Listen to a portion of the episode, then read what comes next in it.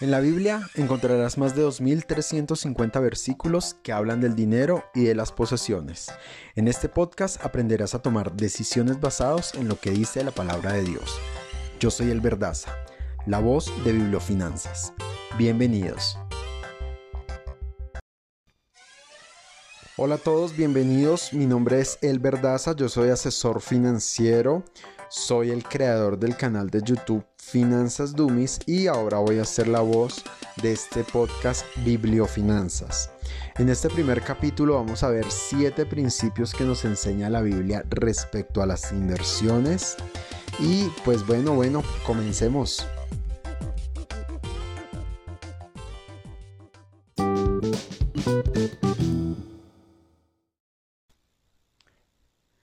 El primer consejo el ahorro. Proverbios 21:20 en la nueva versión internacional dice, En casa del sabio abundan las riquezas y el perfume, pero el necio todo lo despilfarra. En este versículo podemos ver claramente que la fuente de la riqueza está en el hecho de gastar sabiamente y de tener hábitos de ahorro. No debemos gastar más de lo que ganamos ni despilfarrar el dinero ya que desde el punto de vista financiero se aconseja construir una base de capital mediante el ahorro. Para esto debemos ajustar nuestro presupuesto de forma tal que los ingresos siempre sean mayores a los gastos y la diferencia la debemos destinar al ahorro. Así podremos construir un capital que nos permita generar ingresos. La Biblia también nos anima a no tener deudas y por lo tanto no es aconsejable que inviertas con dinero obtenido por medio de la deuda.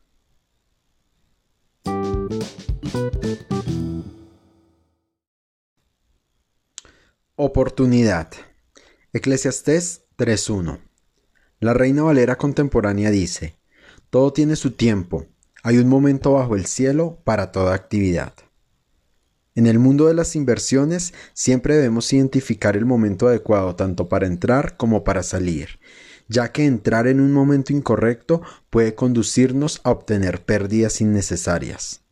Ten presente que existen ciclos económicos en los que los mercados están al alza y otros en los que los mercados están a la baja.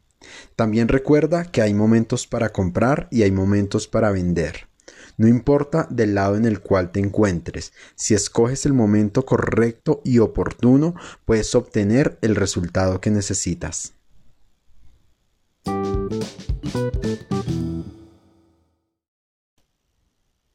¡3! Seguimiento. Proverbios 27-23 dice, Asegúrate saber cómo están tus rebaños. Cuida mucho de tus ovejas, pues las riquezas no son eternas ni la fortuna está siempre segura. Aunque la Biblia aquí se refiere a ovejas y a ganado, si trasladamos este versículo al contexto de los negocios y las inversiones, podemos observar que la Biblia nos enseña que debemos hacer un seguimiento de las inversiones de nuestros activos, ya que siempre van a existir peligros o situaciones que te pueden llevar a perder el capital que has construido pero estar atento a las tendencias del mercado o del segmento donde tienes tu dinero te permitirá tomar decisiones rápida y oportunamente.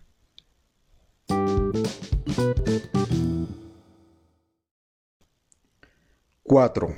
Planeación. Proverbios 21.5 dice, Cuando las cosas se piensan bien, el resultado es provechoso cuando se hacen a la carrera, el resultado es desastroso. En la Reina Valera contemporánea dice, si piensas lo que haces, tendrás abundancia. Si te apresuras, acabarás en la pobreza. Este versículo nos muestra claramente que debemos planificar antes de entrar en una inversión o de hacer algún tipo de negocio, ya que debemos entender toda la situación, debemos entender todas las reglas del juego. Es importante que no nos apresuremos, sino que planifiquemos, que seamos diligentes consiguiendo toda la información necesaria para tomar la mejor decisión.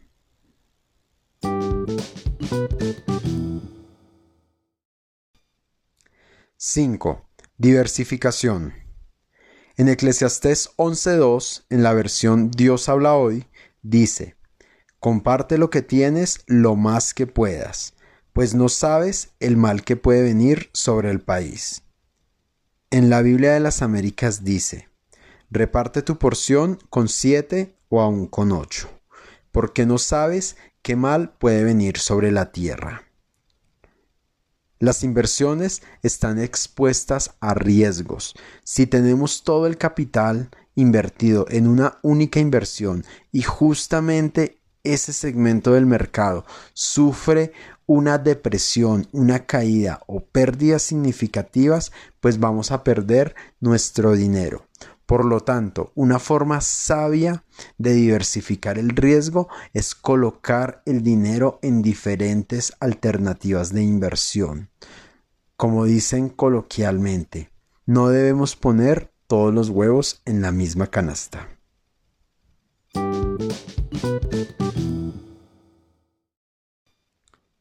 6. El valor del dinero en el tiempo. En la famosa parábola de los talentos, cuando el hombre rico volvió a pedirle cuentas, uno de los hombres había enterrado el dinero.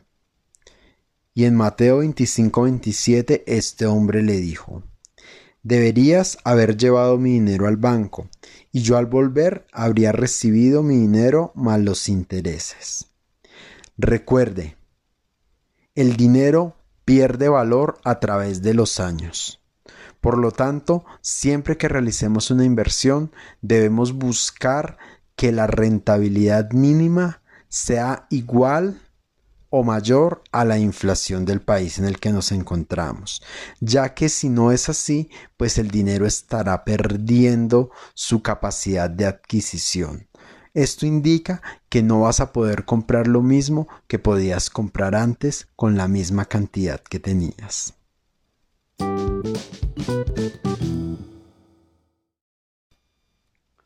7. Visión. Isaías 48, 17 y 18 en la nueva versión internacional dice, Así dice el Señor tu Redentor, el Santo de Israel. Yo soy el Señor tu Dios que te enseña lo que te conviene, que te guía por el camino en que debes andar. Si estás pensando en invertir, recuerda que el futuro no lo conoce ningún hombre.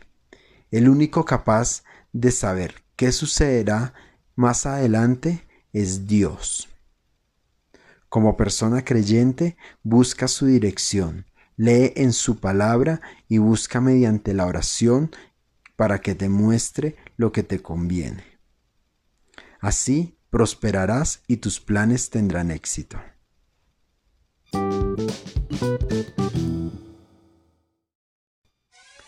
Esperamos que les haya gustado este primer capítulo de Bibliofinanzas. Vamos a seguir compartiéndole más episodios acerca de lo que dice la Biblia respecto al dinero y las finanzas. Síguenos, compártenos y dale like a nuestras publicaciones.